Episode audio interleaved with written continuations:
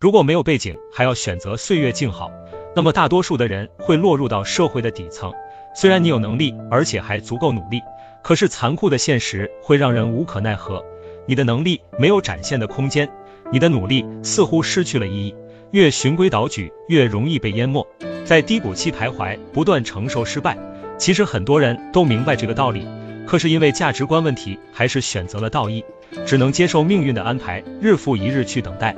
如果还是选择善良，保持做人的底线，却又心有不甘，渴望证明自己，还有一条捷径，就是迎难而上，去挑战困难，经历痛苦和磨难。苦难就是不幸，不应该感谢。人生无常，当我们身不由己，那就只能去经历。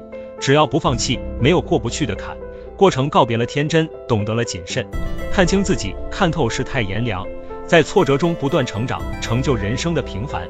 生活换一种心情，坦然面对当下的困境。加油吧，苦难让你坚强。